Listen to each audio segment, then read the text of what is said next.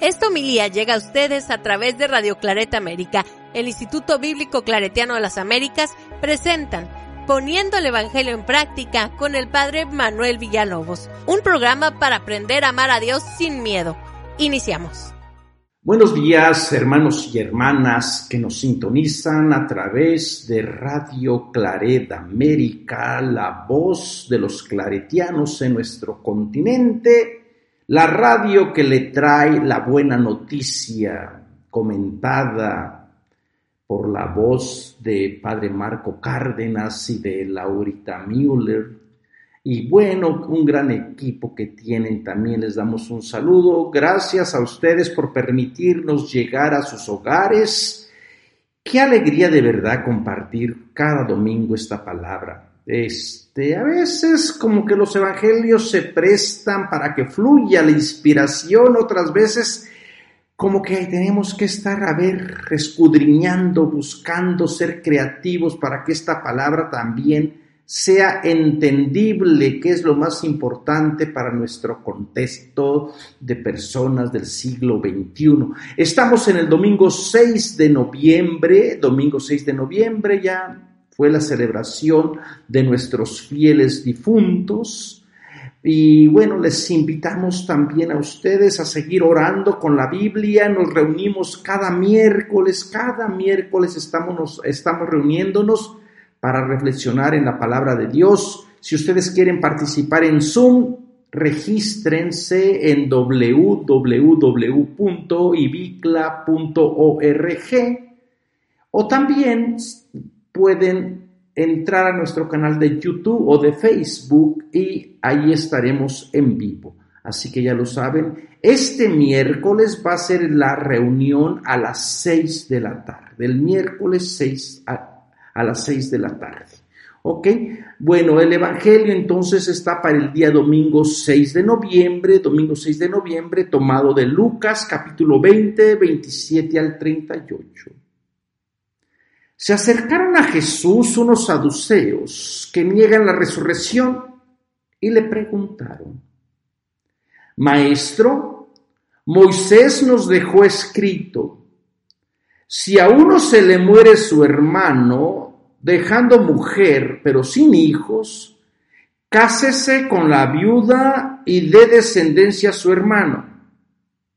Pues bien, había siete hermanos, el primero se casó y murió sin hijos, y el segundo y el tercero se casaron con ella, y así los siete murieron sin dejar hijos. Por último, murió la mujer. Cuando llegue la resurrección, ¿de cuál de ellos será la mujer? Porque los siete han estado casados con ella. Jesús les contestó, en esta vida los hombres y las mujeres se casan, pero los que sean juzgados dignos de la vida futura y de la resurrección de entre los muertos no se casarán, pues ya no pueden morir, son como ángeles, son hijos de Dios porque participan en la resurrección y que resucitan los muertos, el mismo Moisés lo indica en el episodio de la zarza, cuando llama al Señor Dios de Abraham, Dios de Isaac y Dios de Jacob. No es Dios de muertos, sino de vivos, porque para Dios todos están vivos. Palabra de Dios. Hacemos un momentito en reflexionamos, le pedimos a Dios que abra nuestro corazón, nuestra inteligencia, para poder entender su palabra. Una palabra preciosa, fíjense, si entuviéramos de que Dios es Dios de vivos, para, para que Dios todos están vivos. Esta es la fe que nos mantiene en este día que vamos a celebrar bueno, en el mes de noviembre los santos difuntos, ¿verdad? Recuerden que yo estoy preparando mi homilía antes para que ustedes la puedan reflexionar. Así que le estoy preparando ahorita, sábado 29, todavía no viene el día 2. Así que todavía tenemos la oportunidad de reflexionar en esta idea de que para Dios toda la gente está. Hermano y hermana, lo que llama la atención primero es que aparece un grupo diferente que no ha aparecido en todo el Evangelio de Lucas, el grupo de los saduceos. Este grupo es la primera vez que se menciona aquí en este Evangelio aunque en la segunda obra del, autor de Lucas, que son los Hechos de los Apóstoles, por allí aparecen los saduceos en el capítulo 4, 1, 5, 17, y en el 23, 6, 8, aparecen mencionados este grupo, pero en Hechos de los Apóstoles, pero no aquí. Por eso es que llama la atención, ¿verdad? Como que Jesús se va ganando a través de su caminar, a través de predicar su mensaje, a través de promover el reinado de Dios, como muchos enemistades, muchos enemigos o muchos grupos que de alguna manera quieren también cuestionarle su autoridad, quieren cuestionarle su manera de pensar, de ver la vida. Bueno, así que este grupo aparece, como les decía, por vez primera aquí. Este grupo de los saduceos toma su nombre de un sacerdote eh, de corte davídico que se llamaba Sadoc. Sadoc, y por ahí ustedes pueden encontrar esta información en 2 Samuel en el capítulo 8, 17.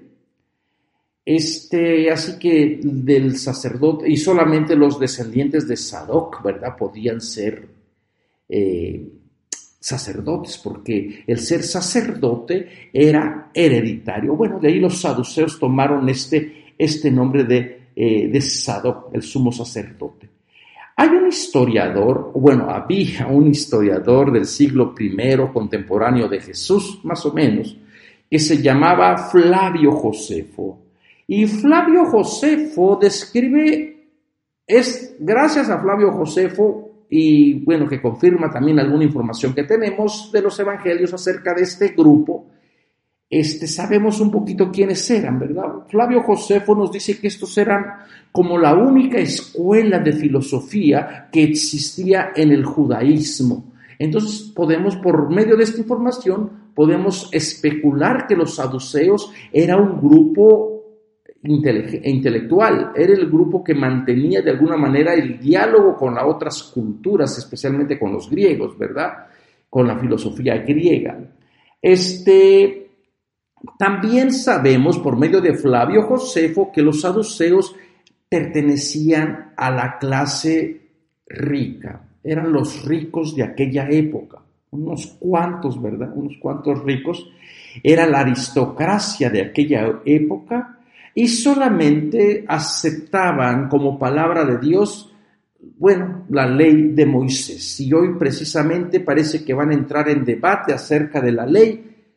Una y otra vez la escritura sirve para entrar en pleito, ¿verdad? En vez de vivirla. Entonces este grupo solamente aceptaba la ley de Moisés y rechazaba la tradición oral, la tradición oral que para los fariseos pues era también parte de la revelación, ¿verdad? Y bueno, Jesús también parece que cuestiona a veces la tradición oral. Bueno, este es otro tema para otro momentito. Entonces, este, este grupo no solamente rechazaba la resurrección o no creía en la resurrección, tampoco creían en los ángeles. Como que esa idea de los ángeles estaba muy de moda en el siglo I. Esto lo podemos saber por la literatura que tenemos extrabíblica, especialmente con un libro que se llama el libro de Enoch, donde hay tratados acerca de los ángeles, no solamente los ángeles buenos, sino también los ángeles malos, los ángeles que cayeron, los ángeles que se rebelaron.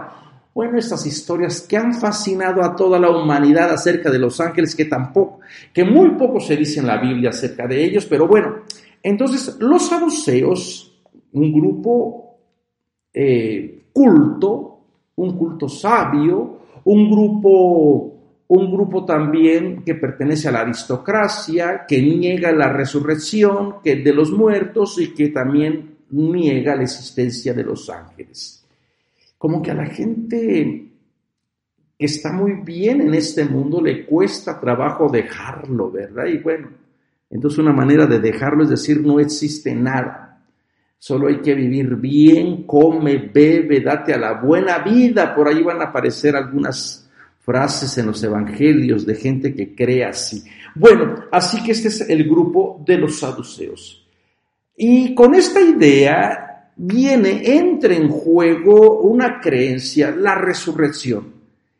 A lo mejor a ustedes les puede sorprender la resurrección porque ya tenemos nosotros dos mil años. En este transcurso de dos mil años, nuestra idea de la resurrección se ha ido enriqueciendo, se ha ido cambiando.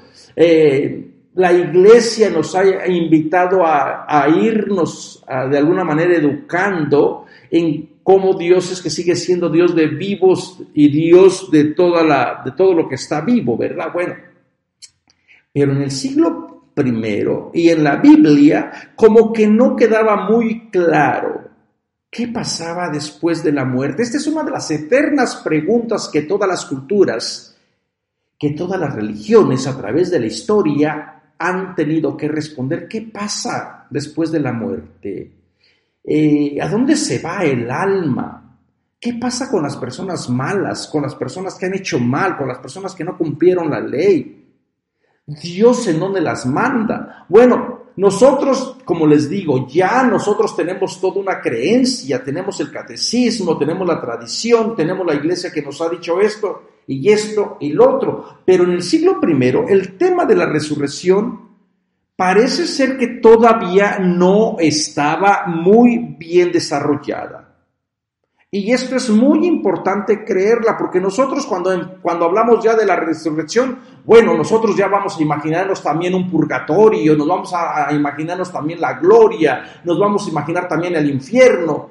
Pero todas estas ideas prácticamente vienen de la Edad Media, especialmente con Dante Alighieri esa obra de eh, la Divina Comedia, ¿verdad? Todas estas imágenes que nos va describiendo en su obra, como que a la gente le fascinó para decir, no, no, no, tiene que haber lugares en el más allá también. Si aquí hay divisiones, si aquí hay jerarquías, allá también tiene que haber lugares. Bueno, bueno, la iglesia también... Eh, tuvo un gran problema. ¿Qué pasaba con las personas que no se bautizaban pero no pecaron, como fueron los niños? Ay, ponlos en el limbo en el limbo sin pena ni gloria. Pero bueno, ya parece que ya, ya quitaron el limbo de las creencias. ¿Por qué? Porque los pensamientos se van iluminando, la gente va aprendiendo mejor. Y bueno, entonces en el siglo primero, la idea de la resurrección parece que era un tema candente, un tema donde todo el mundo se apasionaba. En la Biblia cuando la gente comenzó a preguntarse acerca de los muertos, lo primero que ellos pensaban es, bueno, primero se van como a un lugar oscuro. Así se imaginaban ellos. Y no tenían esta separación que nosotros tenemos del cielo y de la tierra, ¿verdad? Ellos no tenían esta idea de que eh, nosotros vivimos acá y los muertos eh, viven en otro lado. No, ellos creían que vivos y muertos prácticamente formaban una misma realidad, todos convivían. Por eso es que los vivos pueden ascender al lugar de la divinidad y seres angelicales pueden bajar a donde están los humanos, ¿verdad? ¿Cuántas historias no tenemos en la Biblia de personas de la esfera divina que vienen al encuentro de los humanos? y también personas humanas que trascienden y a veces van incluso antes de morir al encuentro o a la esfera divina. Ustedes imagínense, por ejemplo, Enoch, allí en el capítulo 6 del Génesis, imagínense, por ejemplo, también a Elías, este que en el carro de fuego también se va a la esfera divina, imagínense también a Jesús, ¿verdad? Entonces, como que estas ideas estaban allí presentes en aquella época. Entonces, lo primero que ellos creían es todo está vivo, todo está conectado. No hay una separación entre vivos y muertos. Ahora, los que están muertos viven un lugar abajo de la tierra, donde es un lugar oscuro y que no les llega el sol. Pero allí están. Y también Dios está allí, en esa presencia, ¿verdad? Este, y ellos ahí se creían, ellos le llamaban el Sheol. Ellos creían que el mundo estaba cimentado en columnas Esas columnas sostenían prácticamente toda la tierra, ¿verdad? Y, lo, que se miraba a primera vista lo que nosotros llamamos el cielo, este que nosotros vemos, ese era el primer cielo. Después enseguida estaba otro segundo cielo donde estaba el manto de Dios. Y el tercer cielo era donde estaba el trono de Dios. Y en esos lugares iban colocando el granizo, la nieve, eh, las nubes. Entonces, la presencia de Dios, el trono de Dios, ocupaba prácticamente todo, ¿verdad? Cubría todo. Entonces, no había esta separación que nosotros tenemos ahora del cielo y de la tierra, para ellos era una totalidad.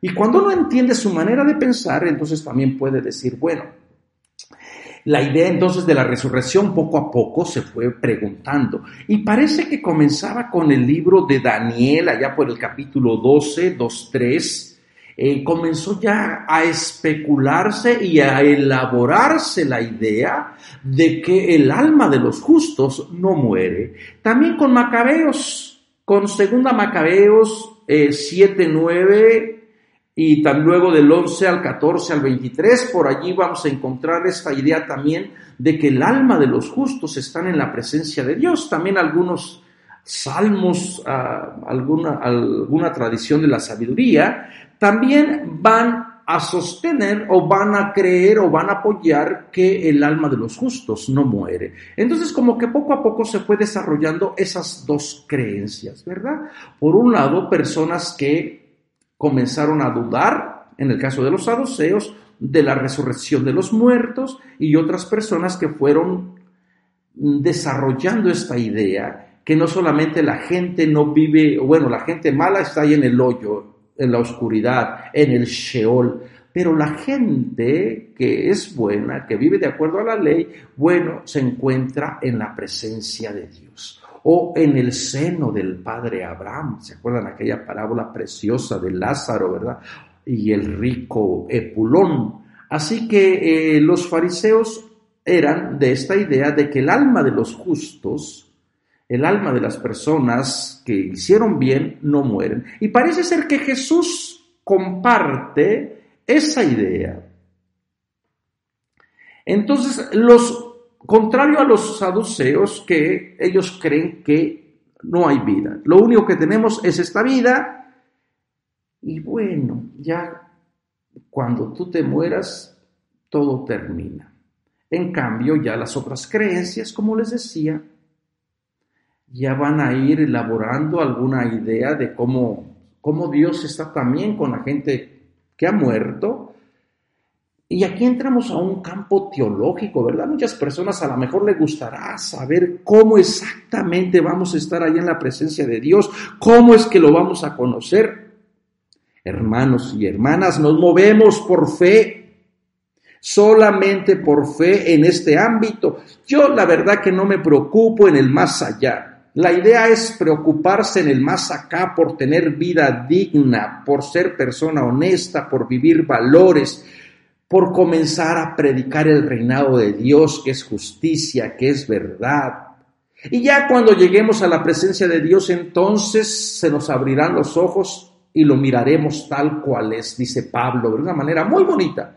Entonces como que el énfasis no debería de ser en qué va a pasarme cuando yo me muera. ¿A dónde me va a tocar ir? ¿Dónde voy a estar? ¿Cómo será la gloria? Dice por allí la alabanza, no tiene comparación. No, yo creo, en, hermanos y hermanas, que la invitación es más bien a decir, a ver, vive tu vida plenamente. Vive tu vida como la vivió Jesús. Sé instrumento de paz. Que tus palabras sanen, que tus manos abracen, que tu corazón ame, en vez de vivir en odio, en rencor, deja que el amor de Dios fluya a través de ti para toda tu comunidad y toda la comunidad experimente a este Dios vivo. Así que esta va a ser nuestra intención, ¿verdad? Entonces dice que este grupo se le acercó a Jesús porque niegan la resurrección y le ponen un caso absurdo de verdad. Bueno, este es un, este es un, este, ¿cómo se llama? Este es un, un argumento eh, que en, el, en la ley romana se llamaba un argumento a lo absurdo, ¿verdad? Porque nunca va a suceder. Bueno, eh, y primeramente fíjense cómo, cómo se refieren a Jesús maestro. Será en tono irónico, porque probablemente o habrá realmente saduceos dentro del movimiento de Jesús. Esto sería manera de, entender este, este título que le dan, ¿verdad? Porque realmente todavía no son discípulos de Jesús. ¿Lo reconocerán como, como maestro o le estarán diciendo de una manera irónica solamente para, para avergonzarlo? Porque saben, saben que con su argumento que le van a presentar, pues no tiene escapatoria Jesús, ¿verdad? y luego apelan a la máxima autoridad. ¿A quién? A Moisés. Moisés nos dejó escrito. Entonces, eh, recuerden que para este grupo solamente Moisés existe. Ellos solamente creen en la ley de Moisés, no creen en otra ley. Entonces, lógico, van a recurrir y van a fundamentar su argumento en donde hay eh, valor, donde hay fuerza, donde tienen poder, ¿verdad? Que es en la figura de Moisés. Y les presenta a Jesús un caso, o le traen a la memoria el caso de la ley del levirato. Ya saben que si una, dice, si uno, si uno se le muere su hermano dejando mujer sin hijos, el hermano debe casarse con la viuda y darle descendencia a su hermano. Bueno, esta es la ley del levirato y esta ley del levirato este, la vamos a encontrar en Deuteronomio 25.5. La ley del levirato, este, que tiene que ver con producir o darle o engendrar hijos al hermano, ¿verdad? Eh, esta ley literalmente era eh, levantar la semilla, darle la semilla para que eh, la memoria del hermano no se muera, se quede viva, por un lado, y también para no dejar eh, este, desprotegida a la mujer, ¿verdad? No condenarla a un mundo incierto. Esto también va muy unido con el caso de Onán en el capítulo 38, 8, ¿verdad?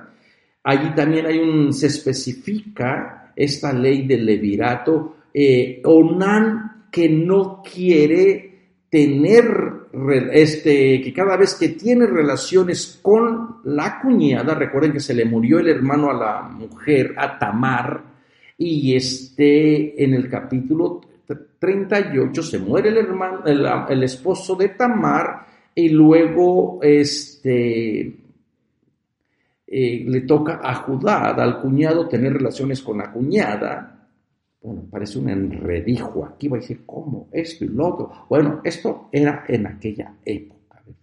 Y cada vez que Onán tenía relaciones con la cuñada porque sabía y no quería darle hijos, porque los hijos no iban a ser de Onán, iban a ser de eh, hermano muerto y de la, y de la viuda, y cada vez que eh, tenía relaciones Onán eyaculaba afuera, tiraba la semilla. Y esto para el mundo judío es equivalía a un crimen, ¿verdad? Porque la semilla es sagrada. Entonces la ley del levirato estipulaba efectivamente que si una mujer se le moría el esposo, eh, el hermano, el hermano de, el cuñado tenía que responder, tenía que darle descendencia para que su memoria no terminara y también la mujer heredara un pedacito de la tierra en honor de el muerto, ¿verdad?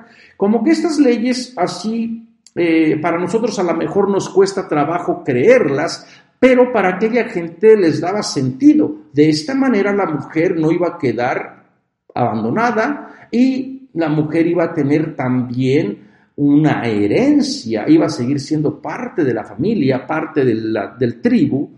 Así que hermanos y hermanas, esta ley del levirato es la que está en, este, en juego, en función. Interesante después que le ponen, le ponen un argumento absurdo. Este, como les decía, estos argumentos absurdos en la ley romana ni siquiera se, se entraba en ellos, ¿verdad? Porque es un argumento que carece de sentido, ¿verdad? Bueno, le ponen este caso de una mujer eh, que había siete hermanos, el primero se casó y murió sin, sin hijos, el segundo, el tercero se casaron con ella, y así los siete. La mujer fue una devoradora de hombres, se aventó a los siete maridos, si tomáramos en serio este ejemplo, ¿verdad? Pobre mujer, ustedes se imaginan, si con un hombre no saben qué hacer, imagínense con siete. Esto es para que la mujer no tenga vida. ¿Ustedes qué creen, mujeres? ¿Les gustaría? Fíjense que también esta es una idea muy machista, ¿verdad? De decir, bueno, las mujeres son devoradoras de hombres, las mujeres acarrean el mal al hombre, porque vienen con esta idea. Esta mujer es como la viuda negra, se aventó a todo mundo y finalmente se murió. Esta mujer que parece que no, no la mataba nadie, al final se murió. Recuerden que es un argumento absurdo, ¿verdad? Lo que quieren prácticamente es poner en una situación complicada a Jesús.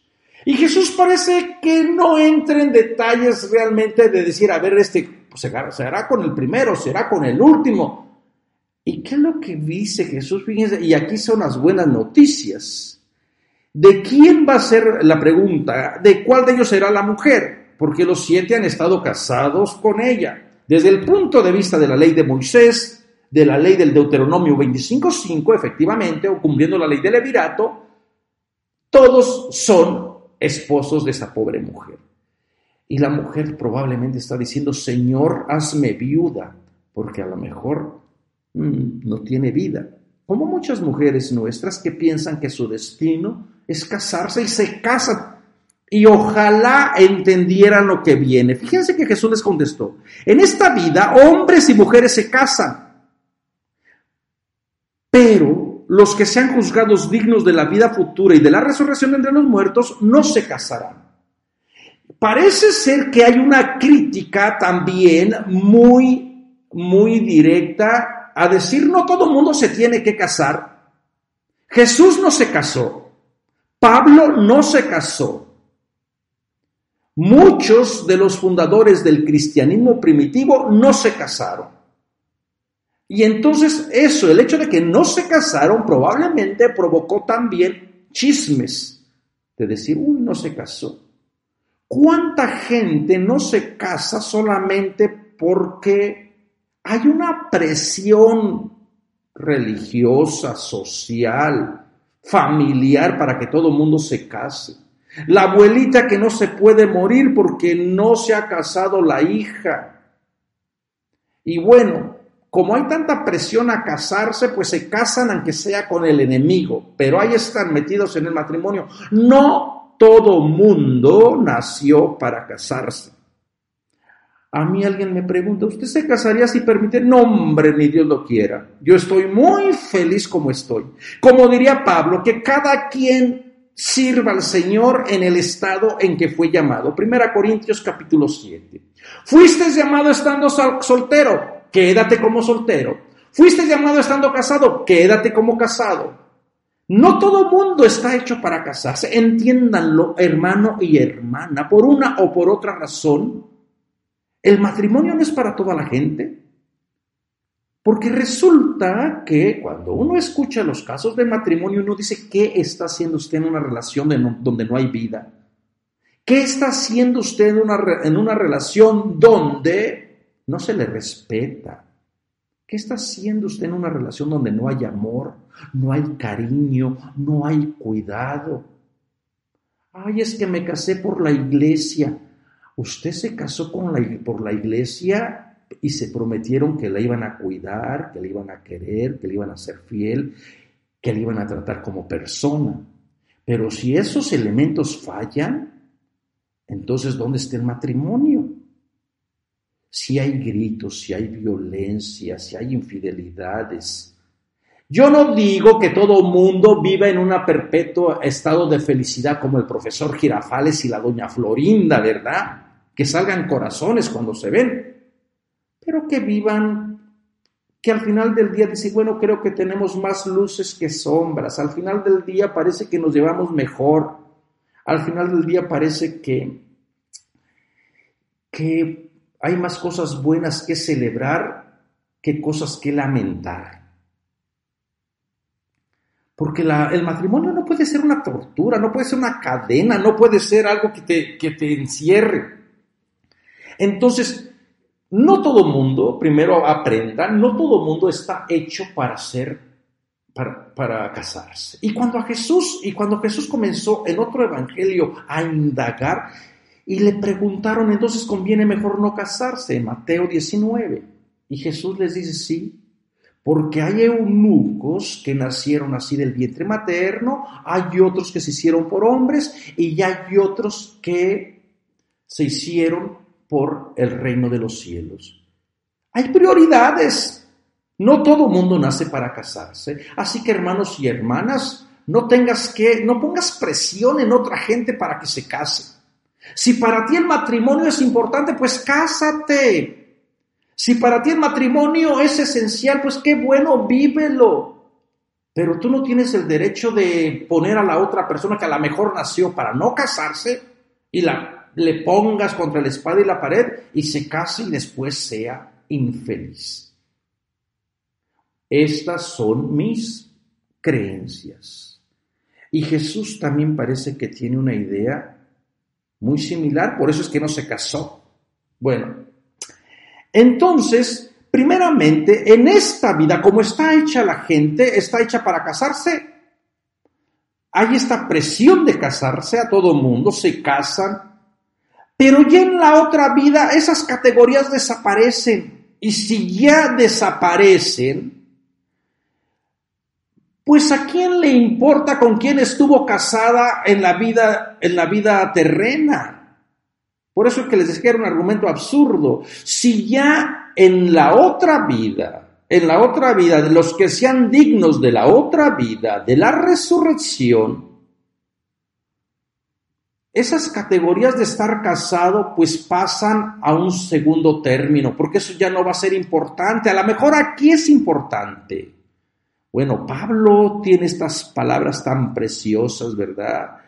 Eh, que en Cristo Jesús ya no hay distinción entre esclavo y libre. Esas categorías que ahorita son importantes, quién es esclavo, quién es libre, quién es hombre, quién es mujer quién es negro, quién es blanco. Estas categorías que tanto daño nos hacen, que para nosotros son importantes por nuestros prejuicios, por nuestros miedos, por nuestros temores, pues sería estúpido que nosotros todavía en la otra vida estuviera catalogando eres casado, eres blanco, eres negro, eres gay, eh, no lo eres. Eso ya no importa. Lo único que importa, los que sean dignos, es vivir como los ángeles. Pues ya no pueden morir viendo esas ideas preciosísimas. Jesús parece que se va a inclinar por la de la resurrección. Entonces, todas las categorías que para nosotros en este mundo son importantes y que muchas de esas categorías hablan de nuestros miedos, de nuestros temores, de nuestros prejuicios, y así clasificamos a gente en casados, no casados, legal, ilegal. Bueno, este, en todos estos etiquetas que nosotros le vamos poniendo a la persona, en vez de volver a recuperar lo que Jesús parece que quiere que hagamos, pues él dice, en la otra vida, esas categorías van a pasar a un segundo término, ya no importan, porque ya van a ser como ángeles. Y vean qué preciosos, son hijos de Dios, hijos de Dios. Son hijos de Dios. Vean qué importante es esta palabra.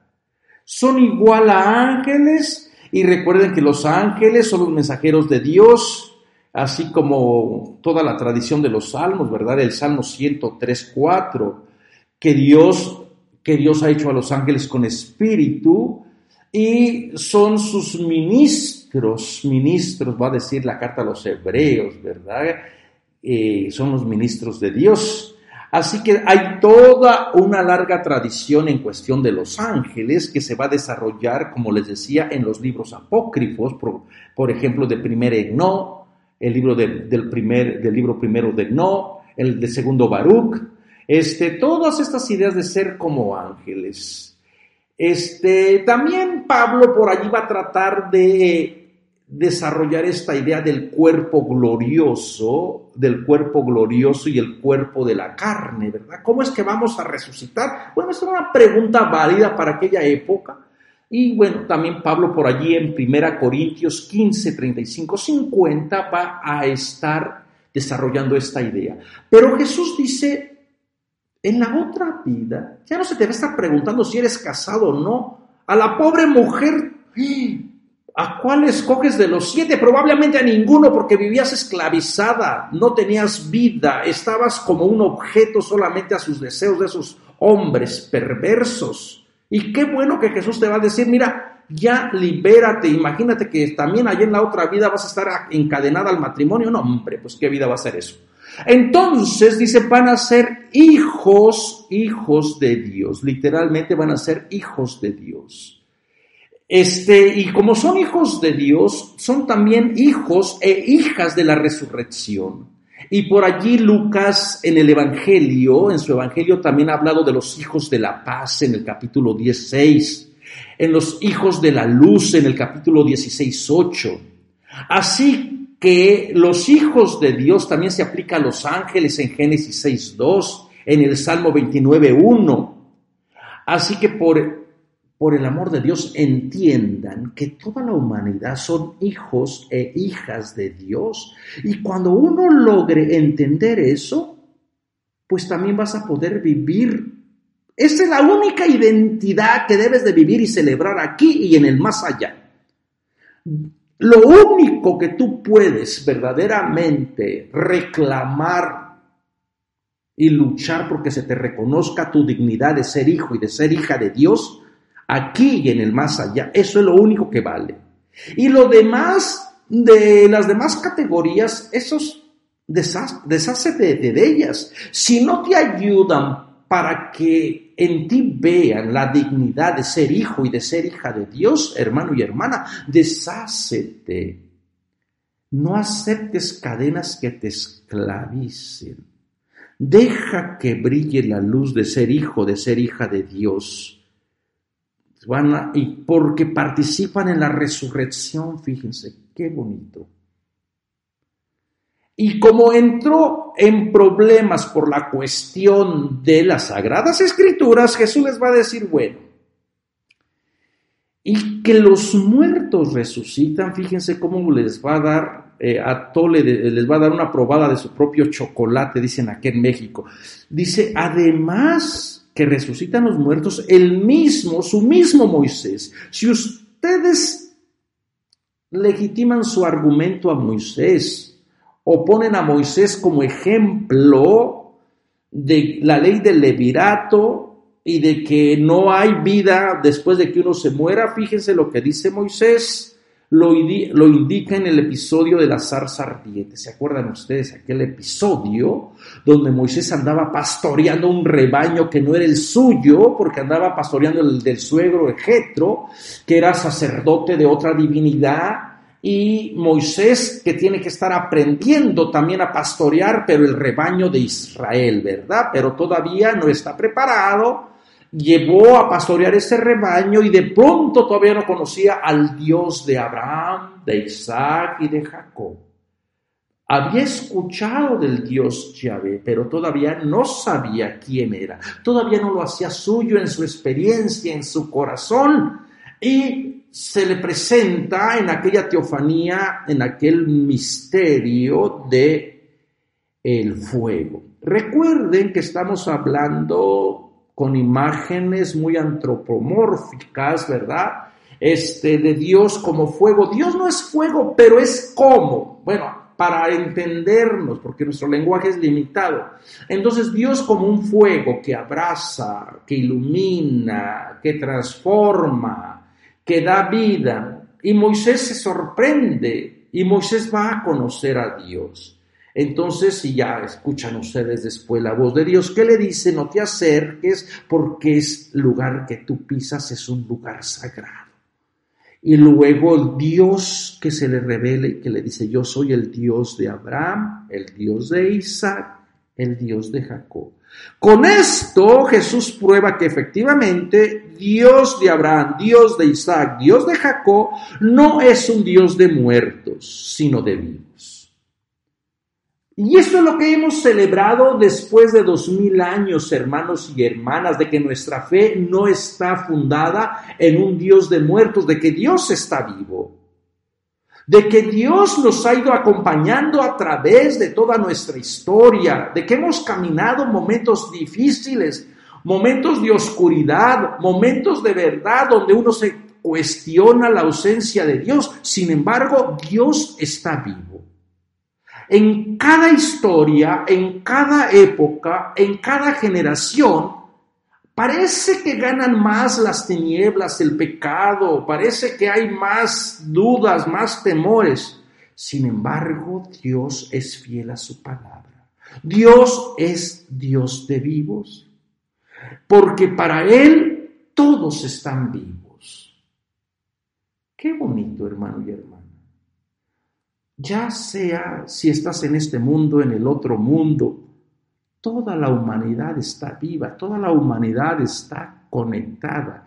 Así que hermano y hermana, alégrate, llénate de este mensaje, recupera tu dignidad de ser hijo, de ser hija de Dios, celébralo con dignidad, pídele a Dios que sane tu corazón si todavía tenemos a alguien en el otro mundo que le lloramos, que nos hace falta, que vive en nuestro corazón y que cada día le echamos de menos, celebra en fe que también esas personas están vivas y que nosotros estamos vivos y que a veces no nos podemos comunicar por medio del lenguaje que nosotros conocemos pero que en la mente de Dios, en la presencia de Dios, tanto ellos y ellas están gozando de esa luz, de ser hijos e hijas de la luz, de ser hijos de la paz, hijas de la paz, y al mismo tiempo nosotros también acá estamos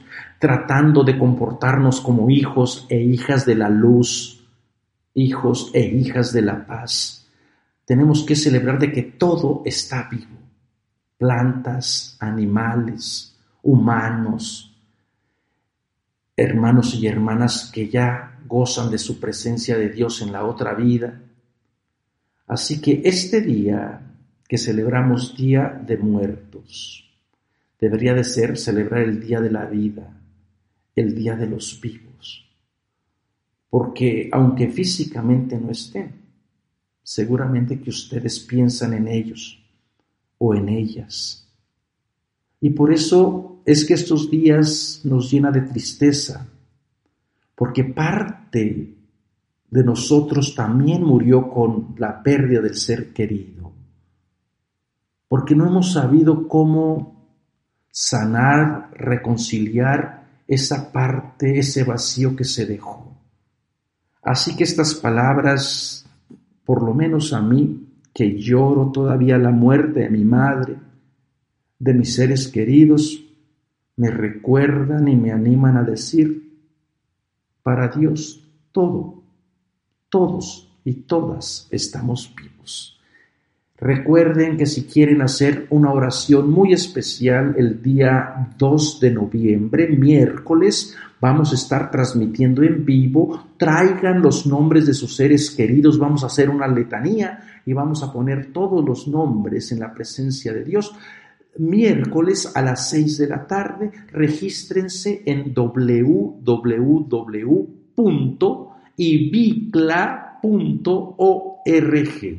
o pónganlo o, pregúntenos en dónde se registran y nosotros les vamos a mandar el link allí en, en los comentarios. Muchas gracias hermanos y hermanas, que Dios les bendiga, que Dios les cuide, que Dios les llene de paz y de amor. Los invitamos a escuchar más programas de crecimiento espiritual y emocional en radioclaretamérica.com y a seguir en YouTube a la Escuela Bíblica Claretiana de las Américas. Visite ibicla.org.